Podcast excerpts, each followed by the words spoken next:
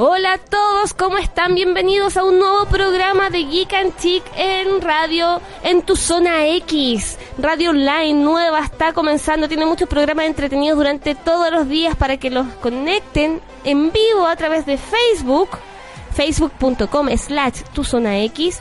Y también eh, los programas y el programa de Geek and Chic queda grabado y queda publicado en YouTube y también en Spotify para que lo puedan escuchar en su radio, en sus casas, en el auto, en el trabajo y, y se puedan educar y escuchar y reír y todo eso. Bienvenidos a todos, hoy tenemos un programa maravilloso, espe- educativo, súper entretenido, orgásmico, Orgásmico. eh, más que orgásmico, eh, mucha información. Eh, estoy con Regina Educa. Aquí al lado mío está la Hola. ¿cómo están? Súper bien. ¡Uy! ¡Qué emoción! Está la Regina. Y con la, con la doctora Beauty, que ya es parte del staff de, de este Parte del panel, staff. así que súper... En realidad, como que compartimos cosas parecidas, pero lo mío, bueno, eso los dientes. Lo tuyo, bueno, no tiene dientes, pero bueno. Hay gente Podría que cree que tener. sí. Psicológicamente hay como una enfermedad que cree que sí. bueno. Ah, sí, una Es que fobia. vieron Sí, es como- una Es una fobia, sí. sí, sí. Gente. Estoy con la, con la Tamara, eh, con la Tamara la conozco hace muchos años, nos distanciamos por cosas de la vida y hoy día nos reencontramos y acá en vivo. muy, muy, muy feliz de que esto sea siempre para bien. Eh, eh, estamos evolucionadas en un mejor, mejor Sonoridad. etapa. Maravilloso, Recargada, sí, reloaded. reloaded. Eh, jugamos, Jugamos fútbol. fútbol. Eh, Jugamos fútbol juntas durante un año. Éramos Más o menos. el peor, Ay. el peor equipo. Equipo. pero la No pasábamos. ganamos nunca. No, no, Nunca. no. Era heavy. Yo estaba al arco y creo que, bueno, no sé cuántos goles me habrán metido, pero Claro. aprendí tanto. Bueno, yo la pasaba tan bien, tan bien. La- éramos las peores, pero éramos las que mejor lo pasábamos y disfrutábamos Sí. porque para nosotros era ir a jugar y disfrutar. bien. No había presión de ganar, po. Si ya no, no habíamos no probado el triunfo. No. De hecho, hubo, hubo un, un partido muy gracioso en el cual íbamos a disputar el penúltimo lugar. el penúltimo. y yo me perdí el penal. Buena, Yo pues un Messi. penal en un momento. Creo que fue el pic de mi carrera y ese día debería haberme retirado, no lo hice, pero ese día atajé un penal. Bueno, Ya, pero acá, Ah, bueno, acá. ¿qué he ya, pero a ver, acá la Angélica, dime por favor la verdad. No, se metió un gol. ¿Messi o Higuaín? ¿Cuál de los dos? No, no, no, no, es que me, me atraparon el gol, así que no fue Wayne. Ah, yo. Y Messi tampoco. No, tampoco. Fue un Vidal. ¿Vidal? Un Vidal. No sé. Fue un Vidal. Oye, a mí me encanta el fútbol. A propósito, veo fútbol, todo el show. Estoy súper triste porque mi equipo está a punto de pasar a la B. Así que, mal. así que bueno, ya no, pero no importa. Vamos a las cosas importantes. Educación. Educación, vamos a partir igual como siempre. Eh, bueno, quiero que la Tamara nos cuente. Suba, no Quería pasó. bajar y lo bajé mucho. Quiero que la Tamara Ahí nos está. cuente cuál es, de qué se trata su Quiero saberlo todo. Quiero su saberlo pyme, porque la Tamara igual partió con esto de la educación sexual de una forma súper lúdica, súper entretenida. Hace Quiero que nos muchos cuentas años. todo. Eh, yo te conocí ya trabajando para Happy Jane y fue muy bacán porque de hecho gracias a ti la Happy Jane en algún momento me pidió que le hiciera gráficas en alguna de sus presentaciones. Me regaló... Eh, Sí, yo sé cuál. Ah, me no regaló, sí, me regaló un juguete, eh, un vibrador que por recomendación de la Tamara, muy bien, que se llama Angelo, porque oh, Angélica, obvio tenía que llamarse Angelo, y por Era eso la. Tamara me lo... Sí, yo lo tengo todavía. Oye, qué terrible, hay tantos ángelos que conozco y ahora ya no va a ser Es un vibrador. Hola. Es un vibrador. Ángelo. Mira, mi, mi camino Pero a la a educación sexual eh, comenzó hace aproximadamente nueve años. Yo, como dijo la Angélica, eh, entré a, eh, a trabajar a Happy Jane. Eh, ahí conocí el mundo de los juguetes, de lo lúdico. Entonces me enfrenté mucho a las personas como las despedidas solteras y cosas así, desde lo lúdico. Y a medida que iba avanzando el tiempo me di cuenta de que la ignorancia era infinita y transversal. Sí. Que da lo mismo a donde fuera, si fuera a la dehesa, si ibas a Miguel, da lo mismo, las dudas eran las mismas. Y en mí nació el bichito de la educación. Entonces empecé a capacitarme más, a leer más. Eh, desde el 2016 formo parte de la Sociedad Chilena de Sexualidades Ya. la cual soy Hermoso. vicepresidenta. Bacán. Soy muy feliz. Eh, No había tenido sido ni tesorera en el colegio. No. Para todo una primera vez. No, Yo nunca pero- fui tesorera y ahora soy directora. po. Bien, po. Muy bien. Yo no sé, yo fui yo fui presidenta de curso, pero porque no sé por qué, en verdad. Porque era un unicornio. Y em, un pony. Y ahora no pertenezco a nada, soy un indocumentado. Ah. ¿Qué te pasa? Y, em, ¿y qué más? Ah, ya, pues de ahí, eh, cuando estaba haciendo mis charlas, siempre me enfrenté a la problemática de cómo hacer llegar la imagen, por ejemplo, Mm. del clítoris a la gente y que entendiera bien. Y era súper difícil porque la gente es dura. Para entender, es súper dura. Sí, sobre- señor. So- sí, señor. Eh, sobre todo con temáticas que les causan tabúes, que les causan como cerrarse. Les causa pudor, les da Pudor. plancha. Es que aparte Así, de ¡ay, eso, que por lo menos en el caso de las mujeres, no nos educan y no nos enseñan a que conozcamos nuestro cuerpo. Es más, es todo lo contrario. Es todo lo contrario, Todo lo nos obligan a guardarnos, a no tocarlo, a no verlo, a no saberlo, a no sentirlo. Entonces, como que mucha ignorancia va a haber. Así es. Más que, que el hombre, porque el hombre ya sabe, por lo menos, aparte de que el hombre es externo, el hombre igual lo ve. Es como La- que la eh, relación- es evidente en el Claro, fondo. la relación vulva-hombre es muy diferente, o sea, vulva-mujer y Pene-hombre, claro, es distinta. muy diferente. Que en el fondo encuentro que esta sociedad igual como que obliga de cierta manera a la mujer como a, a sexuarse un poco, justamente por lo mismo, como Claro, que hay- mujeres que lo pueden tomar por no, ahí hay mujeres que que, releva- se, hay mujeres que se le olvidan que son mujeres, es una cosa impresionante. Se- toman otros roles, son Sí. madres, son hijas. Se le olvida Son que son mujeres y madres. Sí, trabajadora y Ma- mujer, mujer y madre. madre y mujer y madre. Es- claro, más que cosa. mujer, eh, ser sexuado, ser erótico, ser- ser- más que claro. hacia uno. Porque yo creo, esto es como en la idea de que somos mujeres porque nos determinaron con ese nombre, pero en verdad siento de que somos seres humanos, pero que somos de un género que más encima hemos sido reprimidos por la eternidad, así que... Absolutamente. Entonces, eh, cuando mostraba, no sé, pues, dibujos o vulvas, fotos de vulvas, eh, yo me sentía súper mal, porque en general cuando las mostraba yo así feliz, así como encontré las vulvas más lindas. Eh, y era como, no, bueno, qué feo, ¿cachai? Y yo sentía que estaba violentando a mis clientas, como a la gente que Mm. quería educar. Ya, y eso me causaba mucha frustración. Ahí nace eh, la Regina.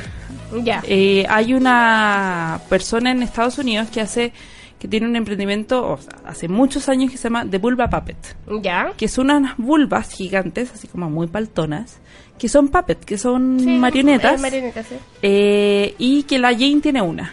Ya. Entonces a partir de esa saqué la primera y la empecé a ocupar en mis eh, charlas y la cuestión funcionó bacán. No me gustaba mucho la forma porque no la encontraba tan realista. Ya. Entonces empecé a buscar nuevos materiales y otros diseños hasta que llegué a la forma de Regina. A la forma, esta es la Susi. Esta se llama Susi la Pusi. Susi la pusi, Susi ya, la mostrémosla, Pusi. muéstrala ahí en la camarita, Sí. amiga, para que la puedan Esta es la conocer. Susi. La Susi tiene estos que son los labios externos, estos que son los labios internos, tiene capuchón del clítoris, glande del clítoris, que es lo que se ve del clítoris, uretra y el introito vaginal. El chiste de las reginas es que es- al estar hecho en un material como suave, parecen peluches, entonces son amables. Claro. Se pone ahí atrás.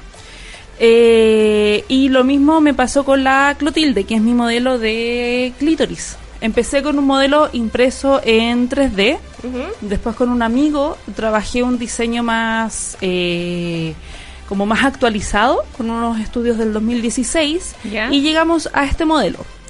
Al principio era de resina, o sea, súper duro. Mm. Y ahora, que se va a lanzar onda mañana, me los entregan, eh, es de, de silicona. Es 100% flexible, muy resistente y eso ayuda a que tú puedas explicar bien cuando eres profesional de la salud o de la sexualidad a eh, decir como cuando el clítoris se erecta o uno se excita, ¿qué le pasa a este órgano?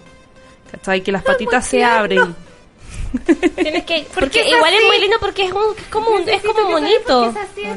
Ayer Mira, estaba, estaba, ya, que está más cerca esa, esa, eh, es muy me gusta esto de que sea educativo de que sea súper visual que sea Sí. súper flexible porque Es muy agradable de tocar esta Clotilde y el chiste de este modelo es que está hecho a tamaño promedio real. Eso quiere decir que todas tenemos un órgano muy similar a este. Obviamente esto está estilizado, pero la forma es más o menos la misma. igual la gente eh, debe pensar que el clítoris solamente es como La una es simplemente como un, un porotito No. Porque todo el mundo como no. que igual es que espérate, estamos hablando de un tema de que con la, la gente con suerte sabe dónde está el riñón. Sí, po. O sea, no se va a imaginar que el clítoris va a ser así. Oye, porque a, más encima a mí las si no me películas- hubiese dolido el riñón por, por una infección que me subió, yo tampoco sabría dónde Amiga, hay porque gente- somos súper ignorantes y, y Hay gente que piensa que el los en por dentro del diente no corre sangre. corre sangre. Correcto, te iba a preguntar la misma. Corre sangre.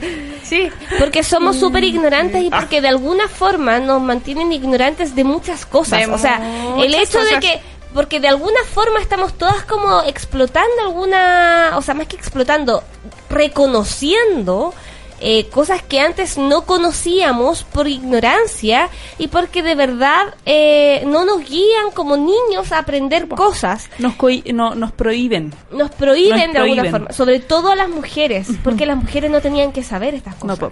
en general, la relación Ahí hay genital. una camarita, así que, que- Sí, ahí pues está la camarita, ahí que hay otra, acá hay otra, tenemos Mira, cámaras yo les voy Ahí a está la explicar. Clotilde. Esta es la Clotilde, que es un modelo de clítoris tamaño real, como dije, a la cresta. Doble.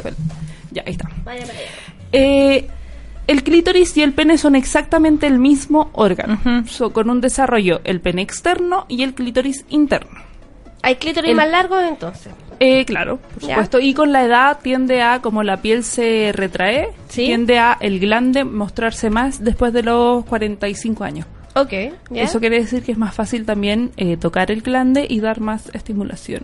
Y sentir más Ah, por placer. eso la- el placer después de los 40 es maravilloso. Por eso Es dicen que en el fondo la vida sexual de después de los 40, la, la posmenopausia Claro, es mucho mejor. físicamente ayuda eso y psicológicamente ayuda a que sobre los 35, 40 Ya te liberaste, empezaste po. a... Ya te es como lo mismo toda la O sea, mierda. claro, exacto. Es como, ¿y qué me importa a mí, cachai? Vengo, lle- llevo 30, 40 años como eh, esperando que el otro haga tal cosa. Espera, como, no, ya, ya. Entonces, el clítoris, Ahí está. eh, cuando nos desarrollamos, cuando estamos en la guata de la madre, hay una cosa que se llama tubérculo genital. A mí me encanta esta cuestión. El tubérculo es algo así como dos papas con una apertura y un poroto. Sí. Cuando uno, eh, a la décima semana, hay más o menos testosterona y este órgano eh, reacciona a eso. Reacciona formándose un pene o un clítoris. Ok.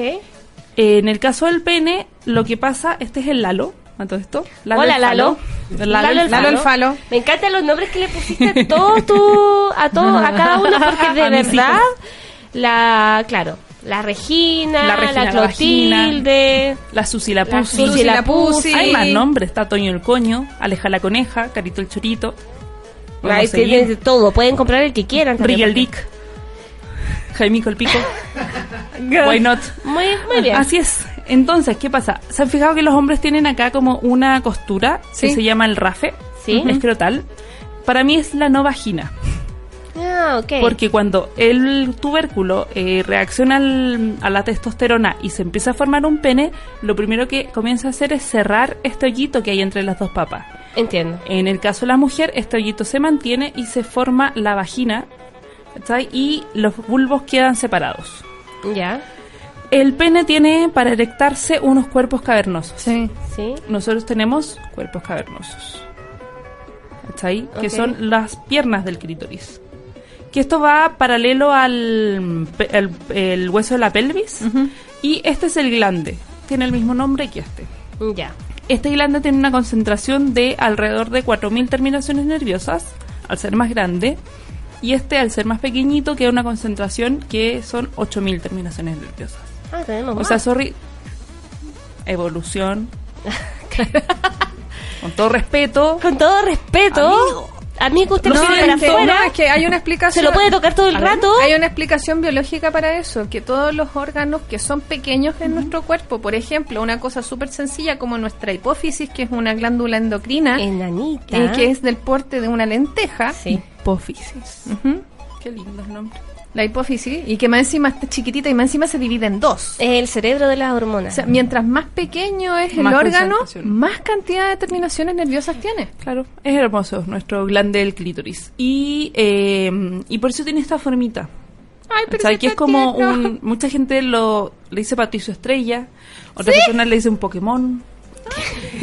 Ayer, eh, estaba en la playa con un sobrino que tiene menos de dos años y lo vio y lo amó. Ya, y bien. estaba todo el rato. La nave, la nave de la tía Tamara. La nave, Bueno, mira. vi una nave, obvio. Mira que aprenda. Es chiquitito. Es chiquitito, está, bien. súper bien. Entonces, yo tengo una teoría también del por qué nos enseñaron a decir vagina y no vulva. Porque ese es el nombre correcto de nuestros genitales. Normalmente uno jamás le diría a esto glande o escroto. Claro. O tenemos súper claro que el escroto es una parte del pene. Sí. Pero normalmente pensamos que vulva y vagina son sinónimos. La vulva es todo lo que se ve por fuera. Lo que está por afuera, sí. La vagina es el conducto por donde entran cosas. Ustedes Acá. decidirán qué cresta entra, porque yo no me voy a meter Ustedes ahí. son libres de meter lo que quieran, No se va a perder porque tenemos el cervix. siempre y que- cuando haya consentimiento. y sí. Y protección, ojalá. Sí. eh, No, siempre. Siempre protección. Consentimiento también, en verdad, ambas cosas siempre. Sí, ambas. Y eh, salen, tal vez, si ustedes lo desean, espero, o no, guaguas. ¿Cachai? La vagina es ese conducto. Entonces, Ya. al hablar de vagina... Es, el túnel. Es el túnel. El túnel. Al hablar de vagina... Soy un eh, ignorante, espérate, me es están educando. De verdad, Regina me está edu- educando. Educando. Eh, la vagina es... Al hablar de vagina no hablamos jamás de placer. Nos saltamos el clítoris. Claro. Es la, es la función reproductiva. O sea, Es que eso es lo que te iba a decir. Hay tribus en África que le Circuncisión femenina. cortan el clítoris a las niñas, a los bebés, para que no sientan placer. Son las en África, amiga, en China En- también en durante China- mucho en- tiempo. Se hace No, hasta el día de hoy. la Amazonas la ablación y circuncisión femenina.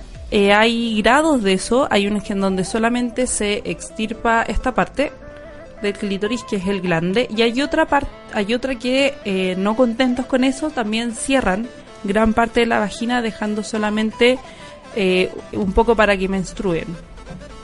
¿Qué, qué, qué mente más siniestra la que se Algo, algo importante decir de cuando la, eh, la circuncisión es solo esto, eh, las mujeres físicamente no pierden la, la, la opción de La tener orgasmos, porque ¿Ya? tienen toda la estructura interna del órgano. Lo que sí hay que trabajar es físicamente, o sea, mentalmente, Psicológicamente. psicológicamente y todo eso. Hay gente muy loca en este planeta. Hay gente ya- mala. Estamos en el año 2019 y todavía hay gente que hace esto. Ese es el tema que a mí no Lo me que cabe pasa en la es que, es que son, es ignorancia, porque somos ignorantes completamente. Y machistas. Sí. ¿cachai? Y machistas, Y es verdad. machistas.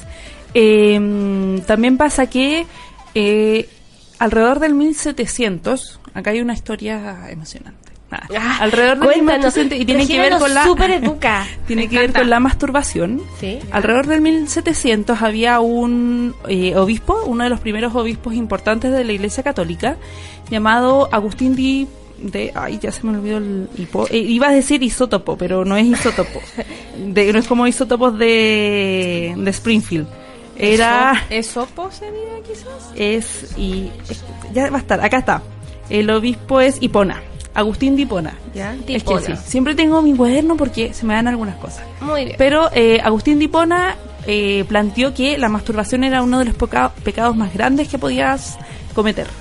Era peor que la violación y que el adulterio. ¿Por qué? ¿Se les ocurre a ustedes porque esta mente de 1700 machista y probablemente pedófilo? em, Probablemente. Probable. Era. Era obvio. Pero ha- haya llegado a esta conclusión, ¿se les ocurre? O sea, yo había escuchado, no sé si será lo mismo, de que consideraban de que estás como botando los espermios y... Pero, por ejemplo, una mujer. ¿Por qué no Una se podría mujer, ¿por qué no se podría masturbar? Porque en el fondo significaría que una mujer no necesita un hombre para sentir placer, po. algo así. Mm, no, o sea, mucha gente lo vio así, pero él eh, llegó a esto eh, porque dijo que nunca iba a poder reproducir. Sí. Ah. La masturbación no produce guaguitas. Es que claro, ese es otro tema. A las mujeres nos relevan solo el... Al rol materno. La única función que tenemos las mujeres es ser fábrica de bebés. Guaguitas.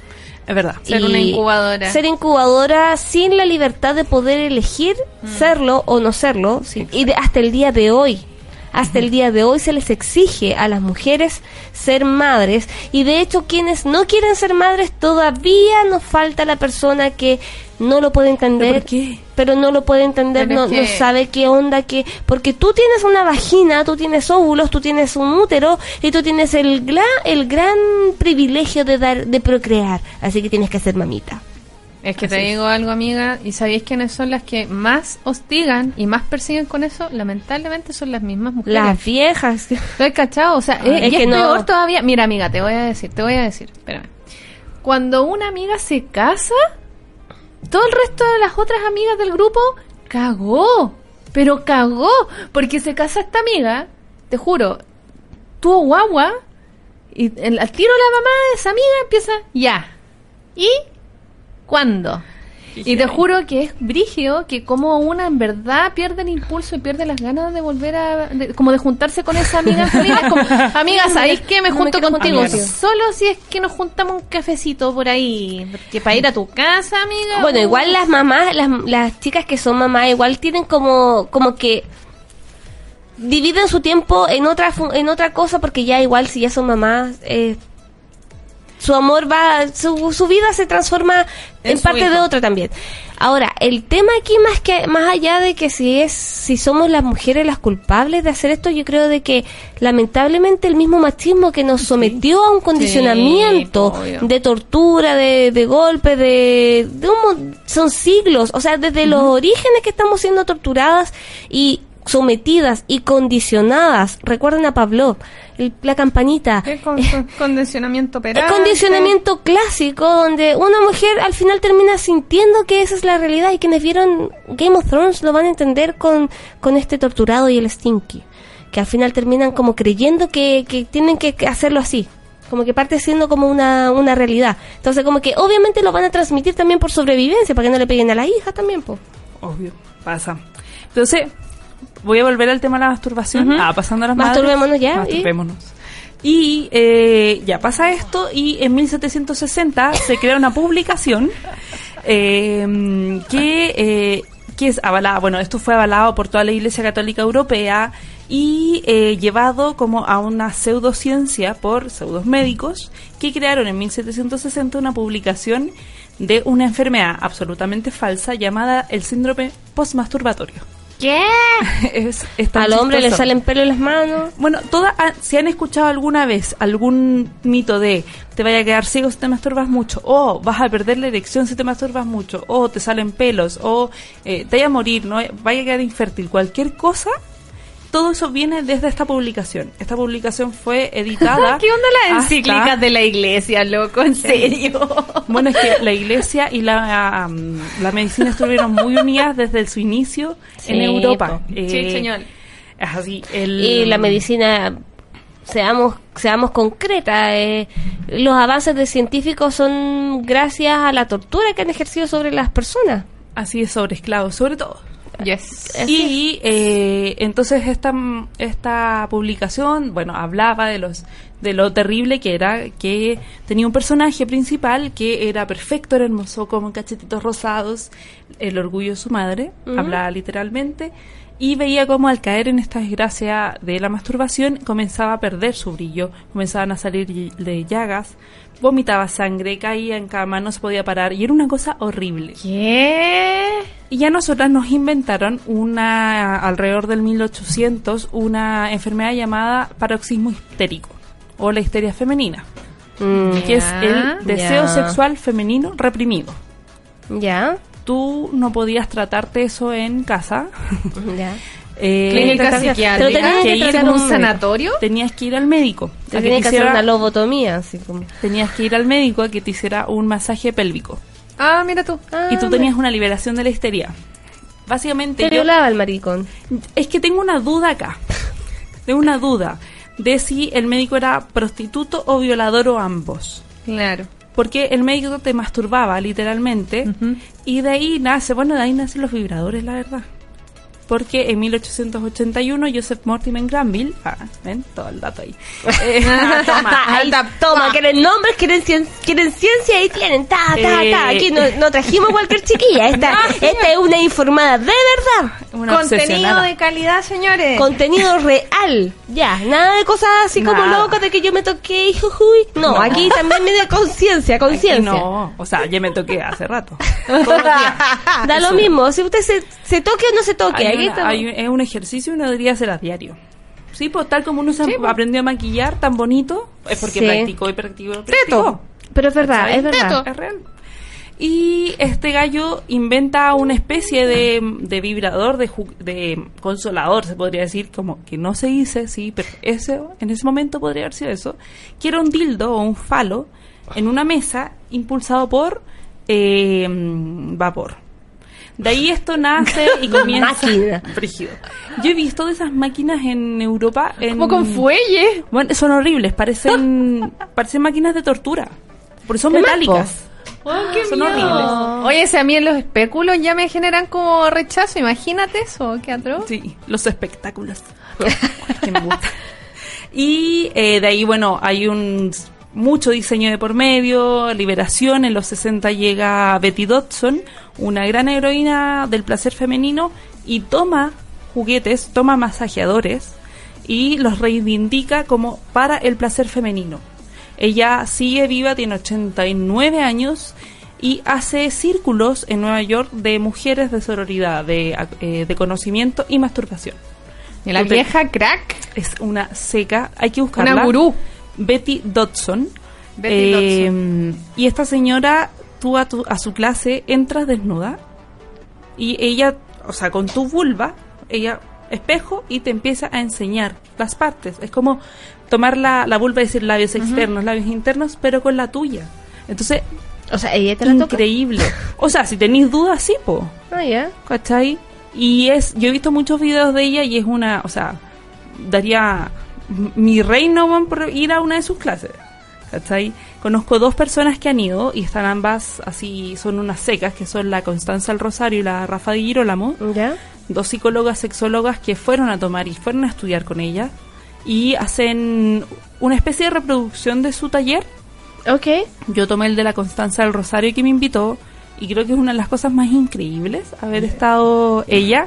Ella es. una seca. Mira, ahí- Ella. esa, la foto que está como en la esquinita donde estamos, que es como primer plano, es una foto como del año pasado. ¿En serio? Estamos hablando de una mujer 89 de ochenta y tantos O sea, años. feliz de verdad. Y yo creo que esa piel y esa felicidad es puro orgasmo. Sí, y puro Es que hacer es- lo que quería hacer. Es que más allá de eso existe como todo un una sinergia corporal porque también eh, participa en el placer las hormonas y las hormonas no solamente te van a decir que no sé que tenga guagua sino que participa en tu piel en tu cabello en tus órganos en todo tu cuerpo. Pero es que, amiga, la- el, es como algo completo. el equilibrio de la- en las hormonas sexuales femeninas está súper relacionado también con la lucidez mental. O sea, a mí me sorprende que una persona de la edad de ella se vea, porque una cosa de impresión, cuando- como en la foto, se vea tan lúcida. O sea, ella debe tener como una mentalidad de una persona muy joven para el cuerpo que tiene. Es una cosa... Cuando uno la busca en Instagram, que es eh, Dodson and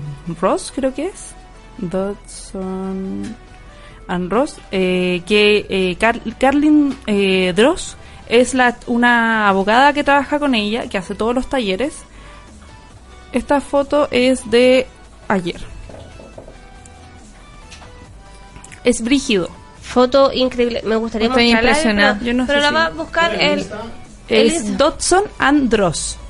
Como Dross de... de Dross de Dross Oye, no es que un estoy top. impresionada, increíble. Es o brígido. sea, eh, Y la señora sigue la activa. vitalidad, la Es que, vitalidad ¿sabes de ella, es increíble. Igual esto, este, por eso quise invitar un poquito a la, a la Tam, porque eh, ella no solamente habla de esto, y al momento de, de, de traerle este conversatorio sobre la vulva, Vulva. eh, claro, porque la vagina ahí es como que te adentro, de más fome. Eh, la vulva, eh, muchas veces existieron dudas, dudas en todas las personas porque a pesar de que estamos en el 2019 y me incluyo dentro de dentro de este grupo de ignorantes y de personas que no solamente son ignorantes por no saber los nombres o por no saber la, la eh, no saber la estructura, lo que pasa o qué es esto, aparte de que no sé muy bien lo que no sabía que teníamos sangre en los dientes, ya filo, eso Yo tampoco, hoy día. ignorancia máxima Un poco menos eh, ignorante. también sobre me siento dientes. también so- eh, también me uno a este grupo de personas porque hay una explosión del feminismo de un montón de cosas pero yo sigo siendo ignorante también de mi propio cuerpo de ser de esas personas que no se masturbaba de que no y, y que de hecho todavía no porque no no no, no lo de hecho a pobre pobre Ángelo o sea igual no lo no Ahí le- está hace ocho años. no lo, no lo tengo, no le he dado el uso que corresponde, pero más allá es porque también es parte de mi condicionamiento como mujer, como O sea, lo que me contaste antes de empezar, encuentro que es brigio. o sea, yo claro, creo que a todas nos ha pasado. partiendo de que- es, partiendo una de- historia que no es sí. única, es una historia que se repite en millones de mujeres. se la voy a contar para que no se queden con, como estábamos hablando de que los niños eh, este tipo de educación no solamente de la educación sexual de la educación de qué son los órganos de la educación de qué son eh, ahí tenemos Mira, ahí está la Constanza del Rosario con Betty Dodson. Mira, Mira. qué jóvenes son. Chicas, Y que lo que están es- escuchando en a través de Spotify este programa, les, les invito a seguir el Instagram para que po- de esta de esta chiquilla eh, Betty Dross, Una Lola. Una lo- Betty Dodson. Ustedes- Dodson, la pueden seguir y la pueden conocer para que vean lo que estamos lo que estamos viendo nosotros también Claro. y quienes están viendo en YouTube va- ya ya pueden verlo. Así Y que no solo busca, eh, busca, ella tiene una página en donde sube mucha, eh, un blog y por ejemplo habla de qué es Betty tener, Dodson. exacto. Eh, me encantaría poder decir eso. Yo me masturbé con Betty Dodson. O sea, si yo logro decir esa weá, yo me voy a sentir como, no sé, Entiendo. como que descubrí el hoyo negro, ¿cachai? Ah, entiendo, Pero entiendo, otro hoyo negro. sí. Eh, ella, por ejemplo, habla sobre eh, orgasmos a su edad. ¿Cachai? Que es un tema mega tabú. ¿cachai? O sea, la gente de la tercera y la cuarta edad tiene posibilidad de tener placer. Físicamente las mujeres no tenemos ningún impedimento. Si el cerebro está bien, no hay por qué, ¿cachai? No, no tenemos el problema de eréctil que van a tener los hombres sobre los 70 años. Lo que pasa es que yo creo que eso va muy de la mano como una cosa de ostracismo mental, como un- que un- o sea, ostracismo social, yo como le digo. Porque piensan, la gente, en el fondo yo siento que igual influye en los adultos mayores y de alguna manera u otra les meten en la cabeza de que no pueden sentir placer pasada cierta edad. No sé si te pasa, así po. como, no, pero es que O nosotros después ya, de cierta ya estamos viejitos. Exacto. No, pero tenéis tus órganos, no se te han caído, ¿no es cierto? Los podéis ocupar Acá todavía. está, acá está lo que hablábamos recién. Existe como una ignorancia de conocernos nosotros mismos porque nos enseñaron, no, no nos educaron sexualmente, no nos enseñaron a conocer nuestro cuerpo y era la historia que yo le contaba a la Tamara de que cuando yo era chica le decía, yo tenía bidet. No ahora como que en las casas no existe eso. El bidet era un eh. Era lo mejor. el bidet se estaba como, o sea, estaba al lado del water Sí. era parecido al water, pero no tenía un conducto donde se tira la cadena, sino que eh, era un chorrito de agua. Tenía dos tipos de chorritos de agua y uno lo abría y se lavaba. Se lavaba la, la vulva y el ano se la lavaba bien. Eh, y listo. Entonces yo le contaba a mi mamá, no sé qué edad habré tenido en ese tiempo y tampoco voy a culpar a mi mamá por su ignorancia, porque ella fue educada así y hasta el día de hoy le cuesta un, le cuesta un montón no porque sea mala, sino porque ella fue educada y fue criada de esa forma y me lo transmitió. ¿Y qué es lo que pasa? Yo le dije, ah, sí, yo me lavé y me toqué acá abajo y, me, y, me- y mi mamá me pegó una cachetada por haberme tocado la vagina. O sea, La pulpa. La vulva.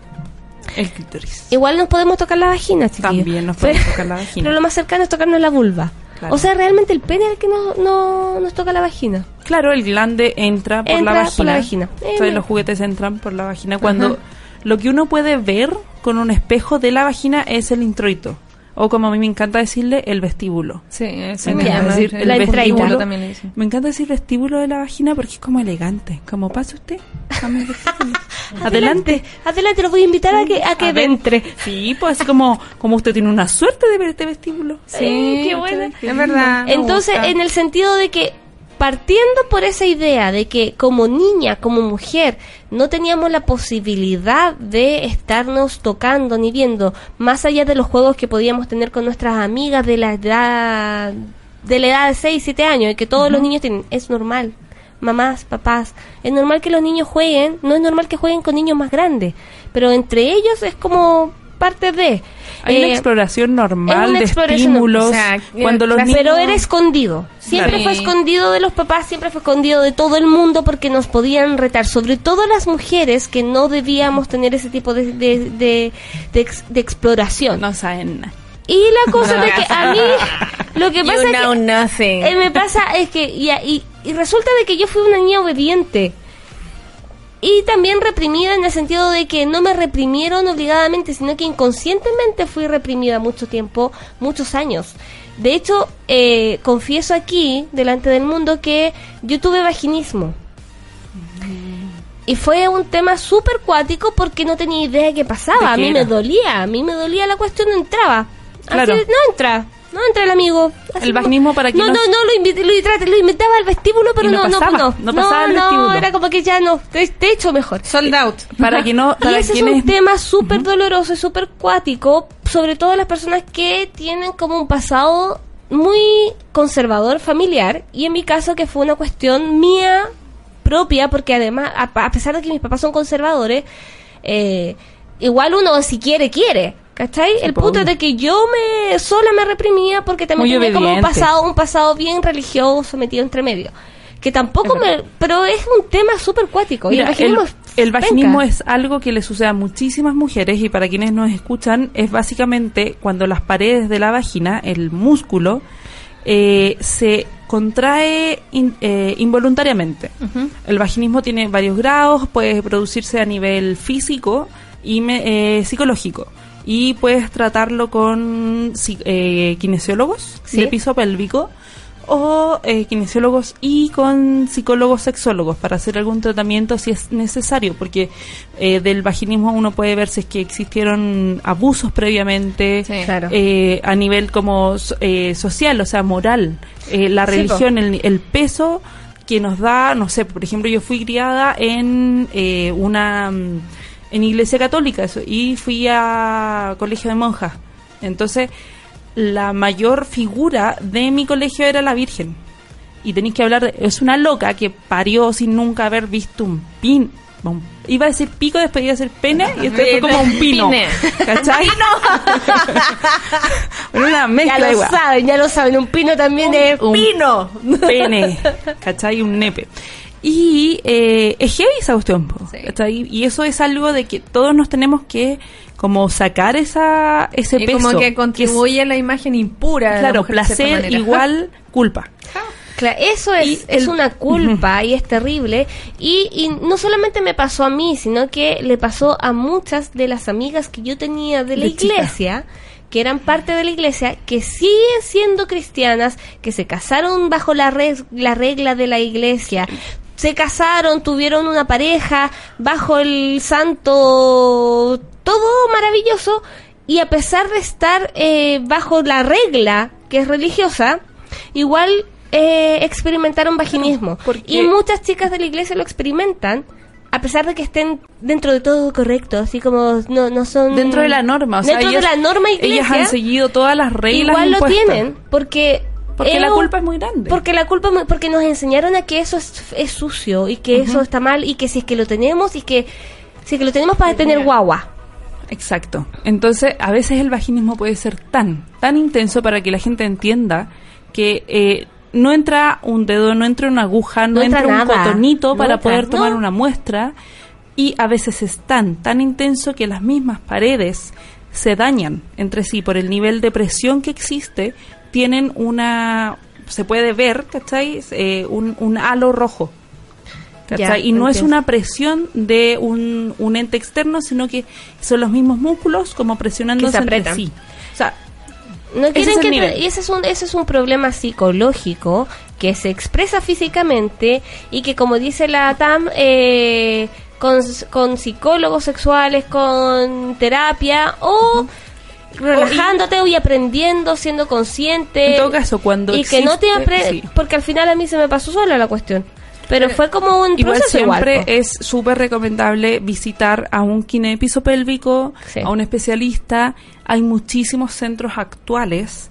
Está, eh, bueno, mi favorita siempre va a ser la Caro Silva, que es una kinepiso pélvico colombiana que vive mitad del tiempo acá y mitad del tiempo en Brasil.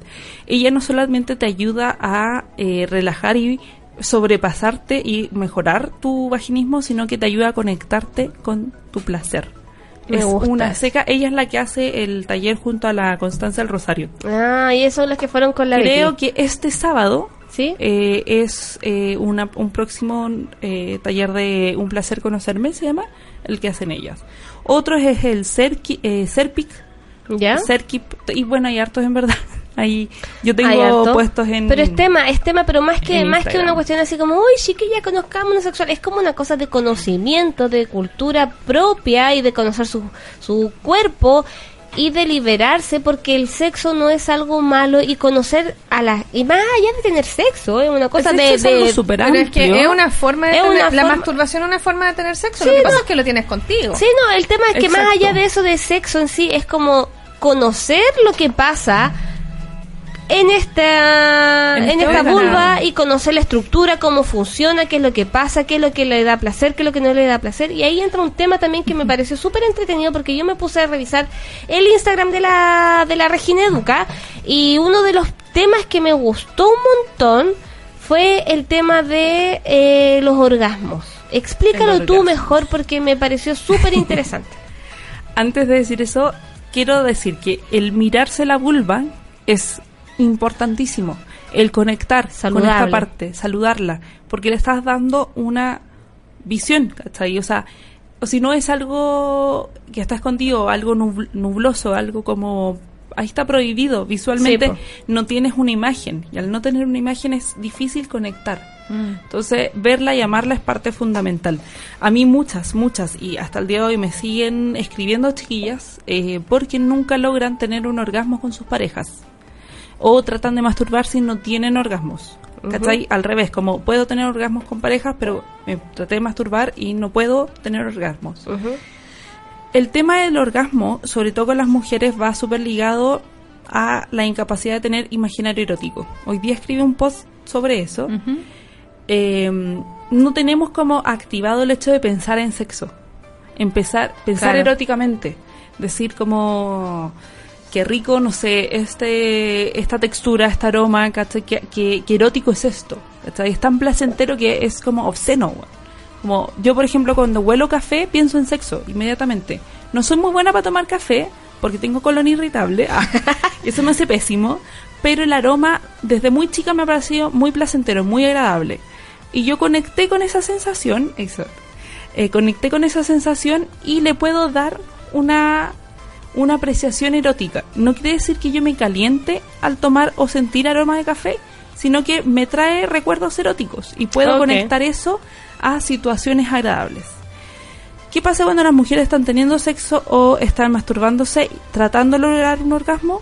Están pensando en eso, están, ¿por qué no puedo tener un orgasmo? ¿Cachai? ¿Por Está qué pensando en tener el, el orgasmo. en vez de disfrutar lo que estáis haciendo. Es lo mismo que cuando una tiene sexo y de repente te acordáis de una estupidez, como, bueno, no mandé el mail. ¿Cachai? Oh, sí. Se me Oh, olvidó dejar sí, la carne sí. descongelando. los porotos, no los dejé remojando. Y eso sucede. Y nos sucede a las mujeres muchísimo más que a los hombres. ¿Por qué? Porque no estamos, A, estamos como condicionadas a pensar en 30 weas al mismo tiempo como que, no sé, yo estoy acá, pero estoy tratando de no pensar en lo en cómo me tengo que ir, ¿cachai? En vez de, no, Tamara, siéntate, está acá. ¿cachai? Focus. Focus. Eh, entonces, cuando estás teniendo sexo, estás pensando, si estás pensando en como, ¿por qué no estoy teniendo un orgasmo? Es lo mismo que pensar, ¿por qué no mandé un mail? Tu Claro. cerebro no está gozando de que te toquen, de que te besen, de que te estén en la penetración o el juguete o lo que sea. Entonces, lo primero que yo les... Ah, ah, y también es qué es lo que entendemos por orgasmo. Sí. Siempre se entiende como esta imagen de las películas, que es como muy... Un grito. ¡Ah! Claro, como Sally conoció a Ha- esa cuestión- Sí, sí, sí. Sally y Ha- Cuando, cuando sale y conoció a, a Harry, Harry Potter. a Harry. Potter. Ya, nos van a odiar las, las cinéfilas y los cinéfilos. Hola, ¿qué no tal? importa. Es que ahí es otro, es otro programa, tienen que escuchar al cine con las amigas para saber Sí, eso de eso, cine. la negra. Sí, no la negra La negra cesante con la, con la Vale Luna. Tienen que ir a ese programa porque ellas son unas maestras de, del De- de cine y de la cine. serie y de todo. Y eh, entonces primero es pensar qué esperamos cuando queremos tener un orgasmo. A todas nos va, se nos va a presentar de diferentes formas. Mm. O sea, según en qué periodo estemos, según si somos o no somos mamás, según si estamos o no estamos estresadas, si estamos enfermas, si estamos Como ansiosas. con la piel. Depende Todo. de tantas cosas. Pero es que, amiga, está Es muy relacionado todo, porque yo todo, creo que sí. la gente tan- tiene mal conceptualizado el concepto de lo erótico. Porque erótico, si tú me preguntas a mí, como no tiene más que definiciones como una sensación, porque es, es llevar a físico, a terrenal, una, un concepto que es psicológico, porque eros es el amor que es llevado al conta- en lo básico, así es como lo- el tocar, qué sensación quieres vivir eh, a, a través de una experiencia. Lo que tú decías, o sea, a ti el olor y el café, para ti es algo erótico, pero eso no quiere decir que a ti te dé un, un orgasmo No. por tomar café, sino que esta sensación física, rica, cada vez que, tú- placentera, eh, que yo puedo conectar Exacto. con el placer, ¿cachai? Desde cosas diarias, como qué agradable, Juan, fue salir del metro y sentir esta frescura, ¿cachai? Que me sacó, no sé, la náusea que tenía. Ajá. Y eso O sea, es, es como- agradable. Eso es Aprender a erótico. conectar la- las sensaciones, en el fondo. Es como conectar con esa parte de tu cerebro. Es como tratar de, de- o sea, eliminar ese pensamiento de mierda que tiene de que el hombre es básico. Oye, la mujer también. O sea, todos Eh, tenemos, nosotros, podemos nosotros también somos básicas en una parte nuestra. O sea, Obvio. nosotros también somos de carne, somos terrenales. Oye, ¿hay alguna Esa pregunta en Facebook o no? Amigo Fakir. Creo que no. ¿No? Ah. Solo una crítica. Una crítica. Sí. A ver, a ver. Sí. A ver. Veamos, veamos el tiro. Déjame. ¿Ahí se ve o no? No veo. Mm, Ah, No veo, ¿qué dice? Pucha, andando con lentes. yo lo leí. ¿Qué dice? Decía como el primer error que cometiste fue decir vagina. Ah, ya, pero sí, pues, porque... Porque siguen a la, a la Regina Educa y ya me enseñó que es vulva. Vulva. Porque soy O un sea, la vagina también es... Yo también tengo vagina, pero tengo vulva y es lo que yo puedo ver. Claro. ¿sabes? Y la vulva tiene un clítoris. y ese me gusta. Mucho. Ah. Muy bien, muy bien. Ya creo que deje de recalcar los errores del resto, mijita. Porque No. si es que se nos pusiéramos a hablar de errores dentales, ¡oh, Dios santo! Ya. Tenemos que tener un programa especial. Porque a propósito, a nadie le importa, pero me sacaron los frenillos y estoy en llamas. Yo como que te dejé de ver y no tenía frenillo. Y ahora tampoco tenía frenillo, entonces yo no vi. En realidad me importa un carajo. No sabes, no tienes idea. Si en verdad no sé, nunca te vi de otra forma que sea con frenillo. Cuando nos reencontramos, estaba con frenillo. Yo la conocí con frenillo. Pero se le olvidó. Ya da lo mismo. El punto es que, Entonces, es que está claro. bien. Sí, sí, es, es cierto. Cometí un error diciendo que era Ah, que Ah, de la vagina. de la Eh, vagina. De hecho, por eso hemos hablado todo el este programa se iba a llamar vagina, pero dijeron vulva. Vagina vulvar. Vagina O sea, vulvar. Placeres vulvares. Vagina, vulva y clítoris. Entonces, al final, lo del orgasmo es saber y cuestionarte qué, qué entiendes por orgasmo. Concentrarte en lo que estás sintiendo y olvidarte del orgasmo. O sea, filo. Olvídense del orgasmo, olvídense de tener orgasmos múltiples, del squirt y todas esas cuestiones, porque entre más se concentran en lograr eso, menos, más alejadas van a estar y más frustradas van a quedar. No, y más artificial y más Oye, sintético o sea, el tema también, más Lo que pasa es que forzado. podéis tener un squid y podéis tener 30 orgasmos si queréis, ¿cachai? Pero si esa es tu meta, es probable que jamás lo logres. Porque ¿cachai? ahí entra la parte de lo que estáis pensando. Es como Exacto. tratar de lograr el objetivo Sí, y ya se te fue a la mierda. Ya no Exacto. está ahí como... Oye, pero esto también es un imaginario y también puede ser que, o sea, me imagino que es em, la targiversación de lo que es el placer y de la imagen de lo que es por culpa de lo del, porno en el fondo también. Porque en el porno le muestran que, que el squirt y lo mismo pasa con los hombres que intentan darle placer a las mujeres y hacerlas llegar al orgasmo y al final lo único que quieren es como que tengan un orgasmo y hacen miles de cuestiones que es como eh, no no no hagáis eso. A ver, yo con el porno tengo una relación súper estrecha. Ya Porque yo comencé a ver porno chica. Teníamos unos 12 años más o menos cuando una monja en el colegio ¿Ya? dice, No, no, vean porno. porno, ¿Qué el porno, porno? es malo. Ay, ¿qué Y fue hacer la original? ¡Jaja! ¿Y qué es el ¡Oh, porno? Sí pasa, yo ya me había masturbado antes, eh, chica, porque nadie nunca me... Nunca tuve como una prohibición de ver mis genitales de y nada con el cuerpo, como que el cuerpo en mi casa nada era cuerpo, no era prohibido, no era pecaminoso, Era libre. es cuerpo, ¿cachai? es parte de nosotros. Y eh, cuando lo primero, yo igual yo creo que tengo suerte, porque de las primeras cosas, o la primera cosa que vi, que recuerdo haber visto de porno, fue una mujer masturbándose. Entonces yo conecté con el hecho de que al, al... O sea, si bien era una mujer mucho mayor que yo, ¿cachai? Muy diferente corporalmente a mí, se estaba conectando con ella misma y eso es algo con lo que yo pude verme representada. A mí también me pasaba. Entonces yo no sentí que fuera malo ok y al mismo tiempo tuve la claridad con el- los años de, inter- de saber que eso no era la realidad. ¿cachai? Nunca esperé que alguien se comportara como una como un actor porno conmigo. O si fuera, fue muy poco. ¿cachai? No fue una presión. Pero cuando nos, eh, nos fijamos que el porno mainstream, que es el porno más clásico, eh, tiene como tiene como guiones muy muy estándar en donde eh, hay que seguir cien- ciertos estándares de belleza para lograr tener placer. La mujer no es el objeto de placer central, sino que es el hombre. El sexo se acaba y la película se acaba cuando el hombre eyacula. El sexo or- eh, oral a la mujer es súper corto y es como, como un brillito. ¿cachai? Como, tal vez es como por si acaso. Y claro, eso no es sexo real. El sexo mainstream nunca muestra el sexo tal como es.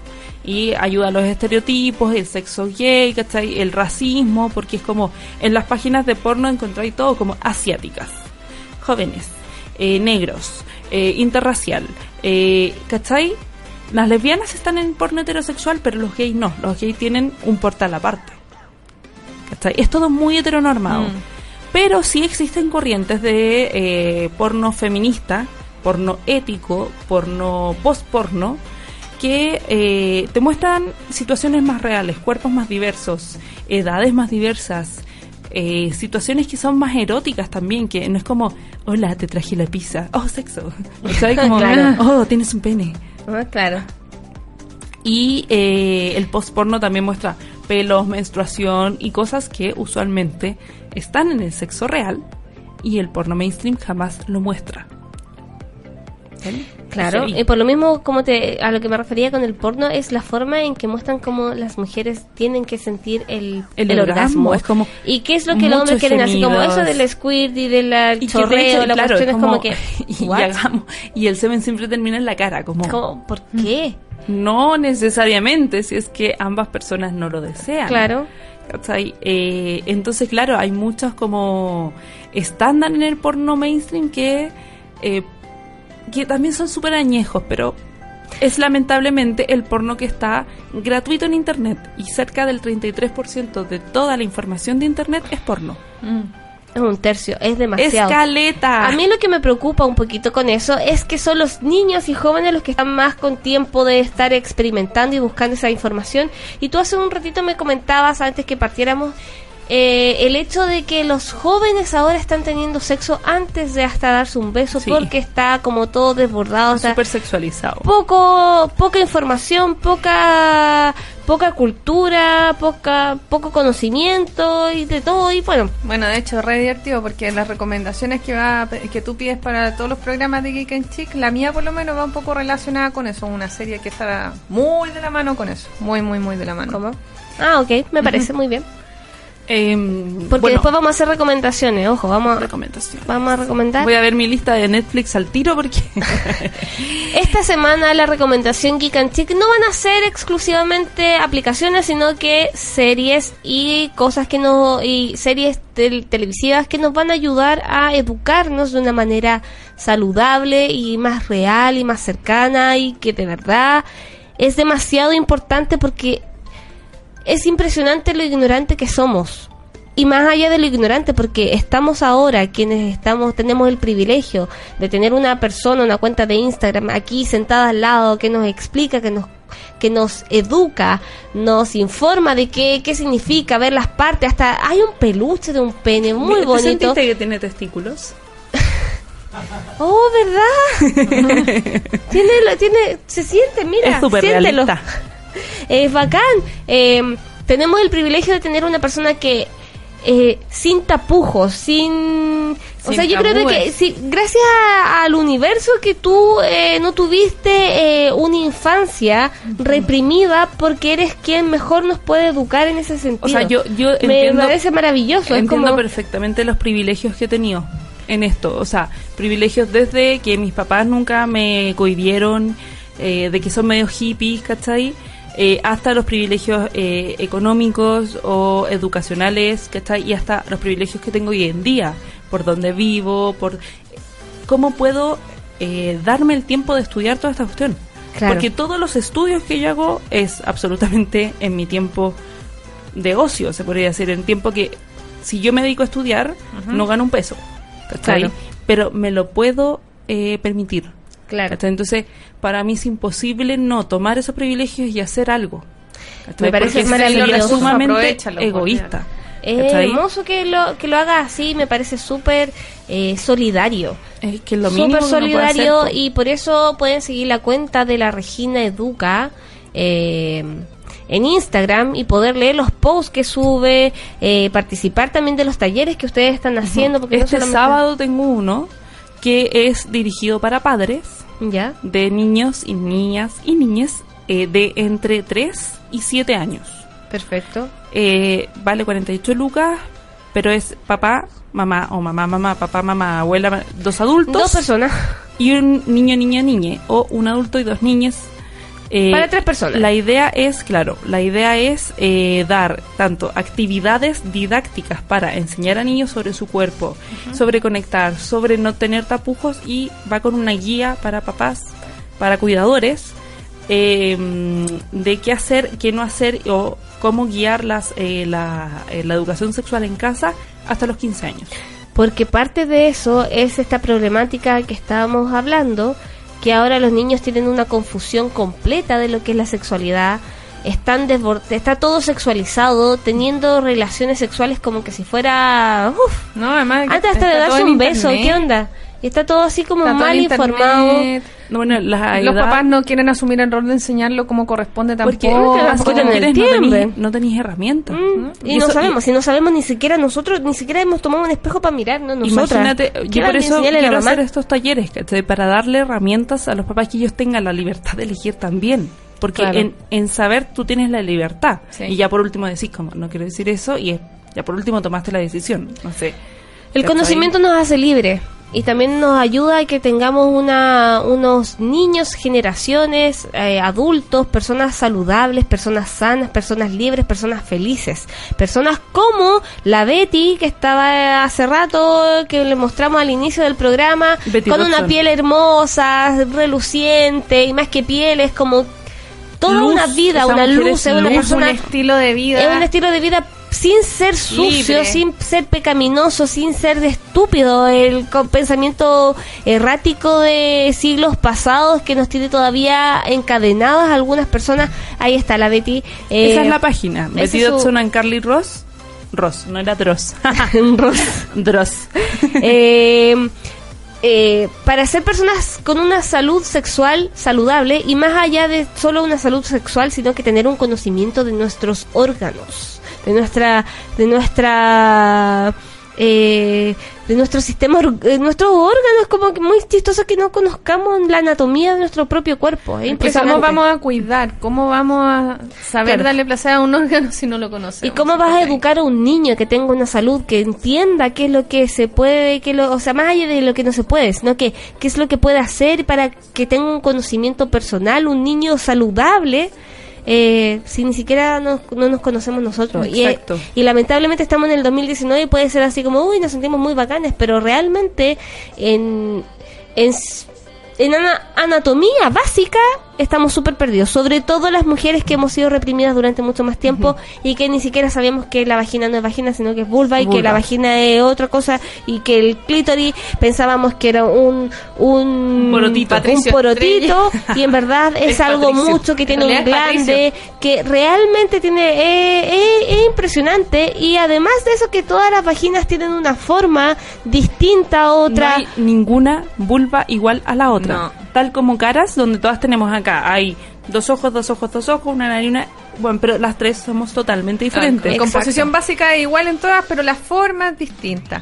Ahora, muy chistoso porque yo siempre cuando mis amigas me preguntan, eh, es un tema de conversación que se me dice, oye, pero hace tanto tiempo que estás soltera. No, pero si yo soy un Patricio Estrella. Y ahora como que lo veo y es como, oh, Ah, qué O lindo. sea, Patricio. Hola, Patricio. Hola, Patricio. Pero es súper importante. Y gracias por estar acá, por Gracias. enseñarnos, Sí, por bacán. lo que estás y no haciendo. tenía idea la, la cantidad de verborrea que tengo más. Es que Es que yo creo que para- ganas de... Ah, Debería tener un programa Tú deberías la tener un radio. programa. Viste, debería tener un programa. Se sí, fue. po, sí, Para que tienen miedo. No, sí, Ah, podría. me tienen miedo. Yo, yo, yo te digo que sí. Ah, ya, debería tener un programa. Ya, ahí lo conversamos toma. después al final. Porque no se trata solamente de, de que estemos teniendo una conversación graciosa, chistosa, sino que que educar. Cada, cada vez es una clase y uno va aprendiendo de a poco Cada muchas cosas. instancia es un momento en donde uno puede educar. Hay que, hay algo súper importante. Los niños en general del mundo eh, pueden llegar al porno alrededor de los nueve años. Entonces, cuando tú querís darle educación sexual a un- una persona de 12 años, Ya se los vio. es como, en verdad, ya tiene una, una deformación Se en tu cabeza, ¿cachai? claro. Entonces es súper importante tomar esa, eh, esa conversación, no como sentir, o sea, uno tiene vergüenza, le da vergüenza, a todos nos da vergüenza, ¿cachai? Como decir, como, ¿cómo me enfrento a este ser de 11 años, ¿cachai? Que, y, y le digo que es el porno, ¿cachai? Yo- ¿Ya vio porno? No vio porno, ¿cachai? Piensen en ustedes, sobrinos y eh, primos, O sea, todo eso. Sí, yo creo que es más simple que eso, es como explicarle en el fondo cómo fue que él llegó al mundo Claro. y que él se- en algún minuto se haga un dibu- la imagen mental de sus papás haciendo lo mismo que él vio haciendo en el porno. Es que Entonces, como. Lo que pasa es que no hay que. Bueno, hay un montón de estos. Da para largo hablar Eh, de porno y, y, y cómo hablar de los niños. Yo Juego estoy trabajando mental. todo esto con un grupo de los chicos de Sochi Sex en una guía bacán de cómo enfrentar la conversación de porno para. eh, con los hijos, hijas, hijes, sobrinos y. Pero es que niñas. eso está como para llevarlo a colegios. Es que eso Es que queremos eso hacer. es. Queremos hacer una guía real. Así y como- además que así como No, se le enseñan las taller. partes del corazón, el estómago, te enseñan así como ya, ahí está el esófago, el estómago, todo. enseñarles cuáles son las formas y cuál- enseñarles sobre la- la- los genitales, en verdad. Exacto. Porque, eh, por ejemplo, a mí en el colegio que yo fui en un colegio de mujeres, a pesar de haber sido laico, a mí me enseñaban a tejer, me enseñaron cómo nacen las guaguas, Pe- más que cómo nacen, cómo se, cómo se forma un feto, más No, que sí, eso- eso la también- sexualidad, más que los genitales en sí. A mí me enseñaron es como el espermatozoide llega al, Al huevo. al huevo y de ahí el cigoto y la guagua. Y es como, y. ¿Y cómo entró esa cuestión?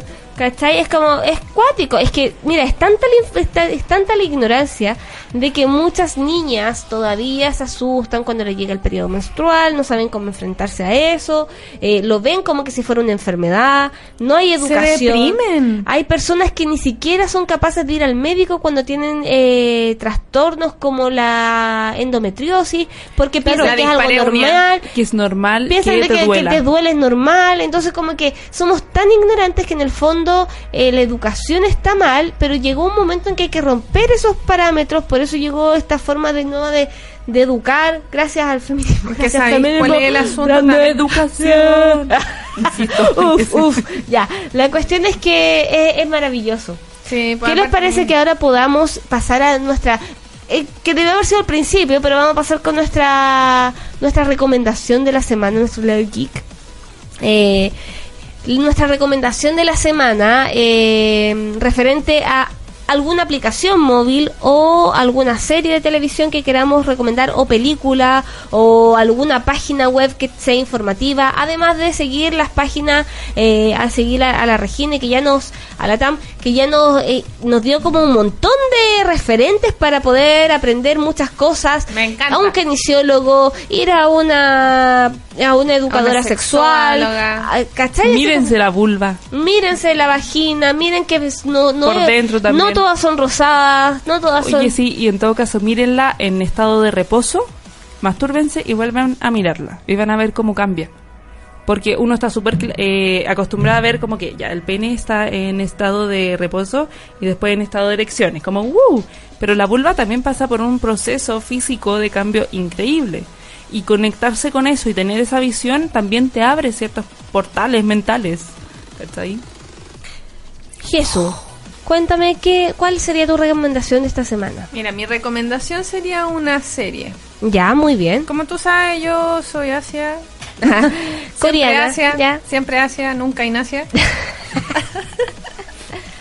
Entonces mi recomendación al respecto es una serie de anime que yo vi hace tiempo atrás ya, yo creo que unos dos o tres años atrás, que a mí me llamó la atención, que eh, era un echi, porque en el fondo es está rozando el hentai, que el hentai es el porno japonés, ¿ya? ¿Cómo se llama? se llama Kusu no Honkai. Kuso no Honkai.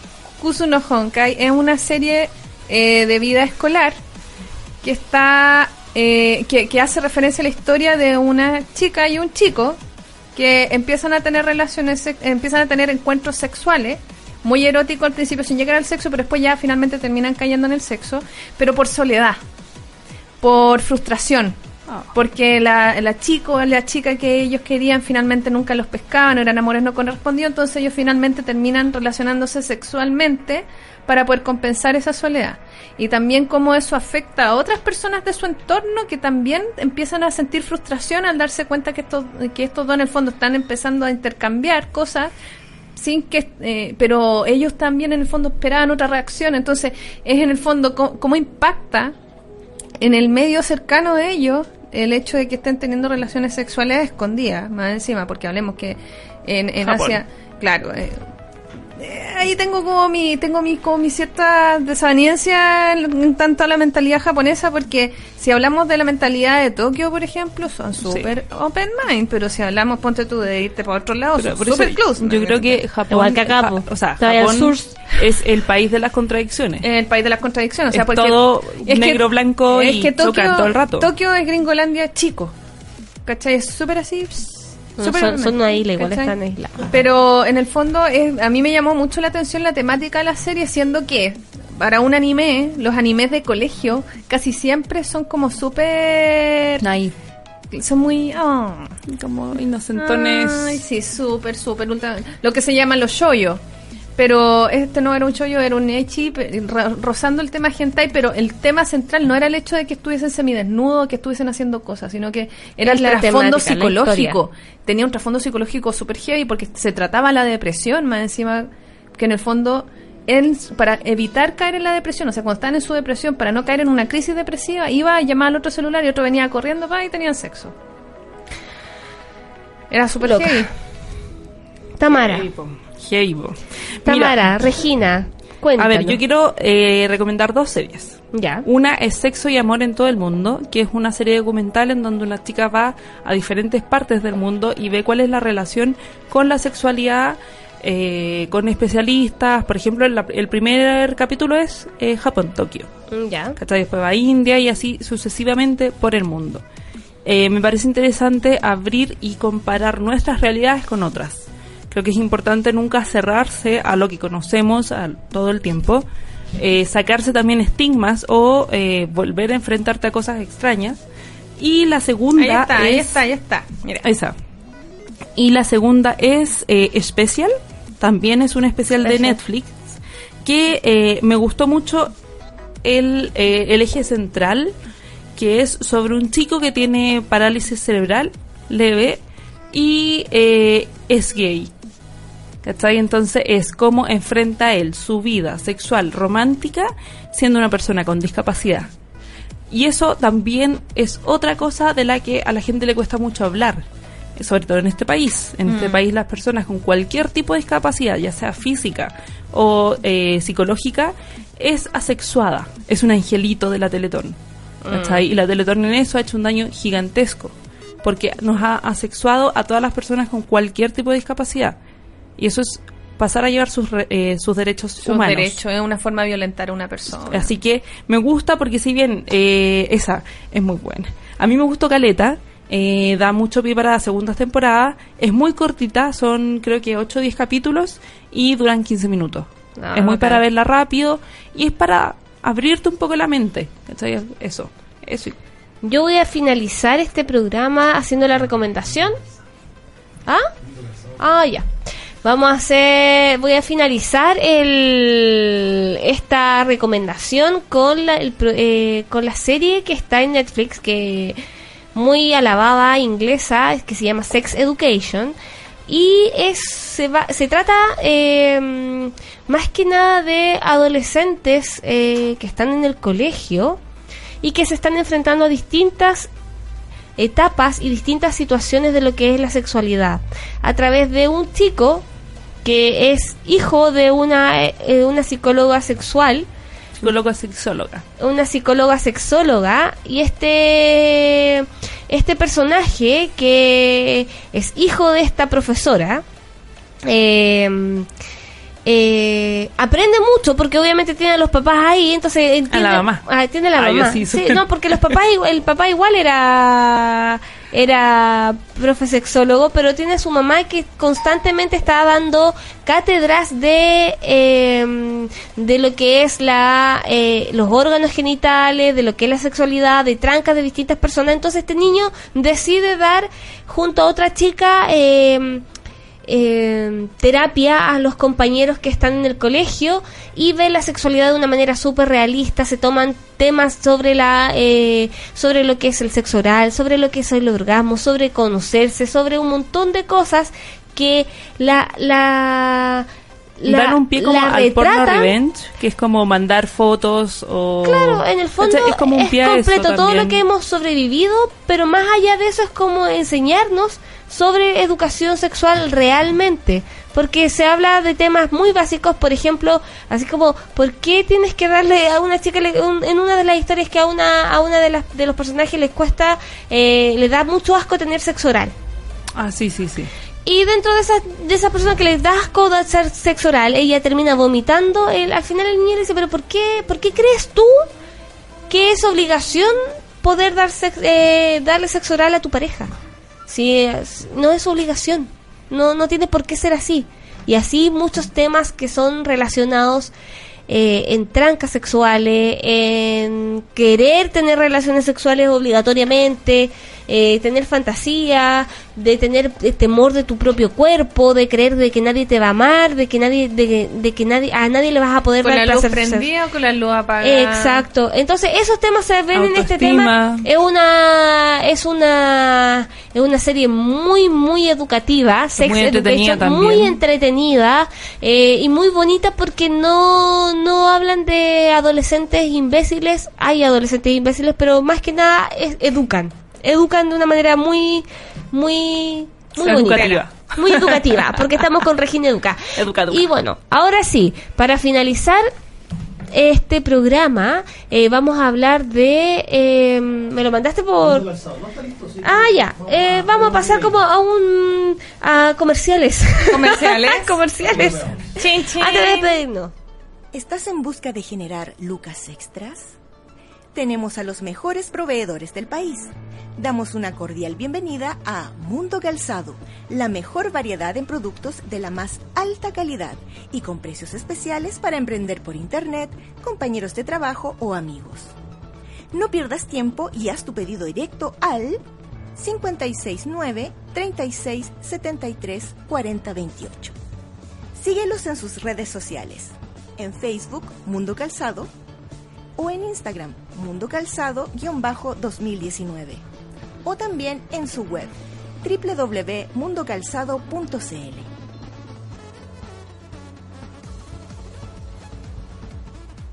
Ahora sí, dejamos de lado esta gran conversación. Eh, le damos muchas gracias a la Tamara por estar acá, por enseñarnos, por traer todos sus juguetitos, que estos tú los vendes también. Sí, eso los vendo. Eh, bueno, todo se ve por reginaeduca.cl. Pueden ver la página, ahí están los productos. Eh, están todos pensados para eh, educación sexual. Y eh, lo que sí, aviso, yo la próxima semana me voy del país por un mes. Ah. Entonces, eh, ya ahora todos los pedidos, la verdad, están cerrados. Tienen que ser ya para después de junio. Pero se va a venir con todo. Se Ay, viene con todo, bacán. Regina. Ahí está, Ahí está la página, página, para que la vean. Las piernas de la, de la Regina. Va a estar un mes, pero a partir de junio se abren las ventas de los programas. Y eh, le damos gracias también a la doctora Beauty de estar presente acá. Ah. Muchas gracias a todos por estar escuchando este programa. Queda en fe- eh, queda guardado en Facebook, queda en la en por tu zona X, eh, queda en en YouTube y queda también en Spotify. Les damos las gracias por haber escuchado nuevamente esto. Nos escuchamos y nos vemos la próxima semana a las 7 y media de la tarde por tu zona X. Muchas gracias a todos por seguirnos. Besitos, chao.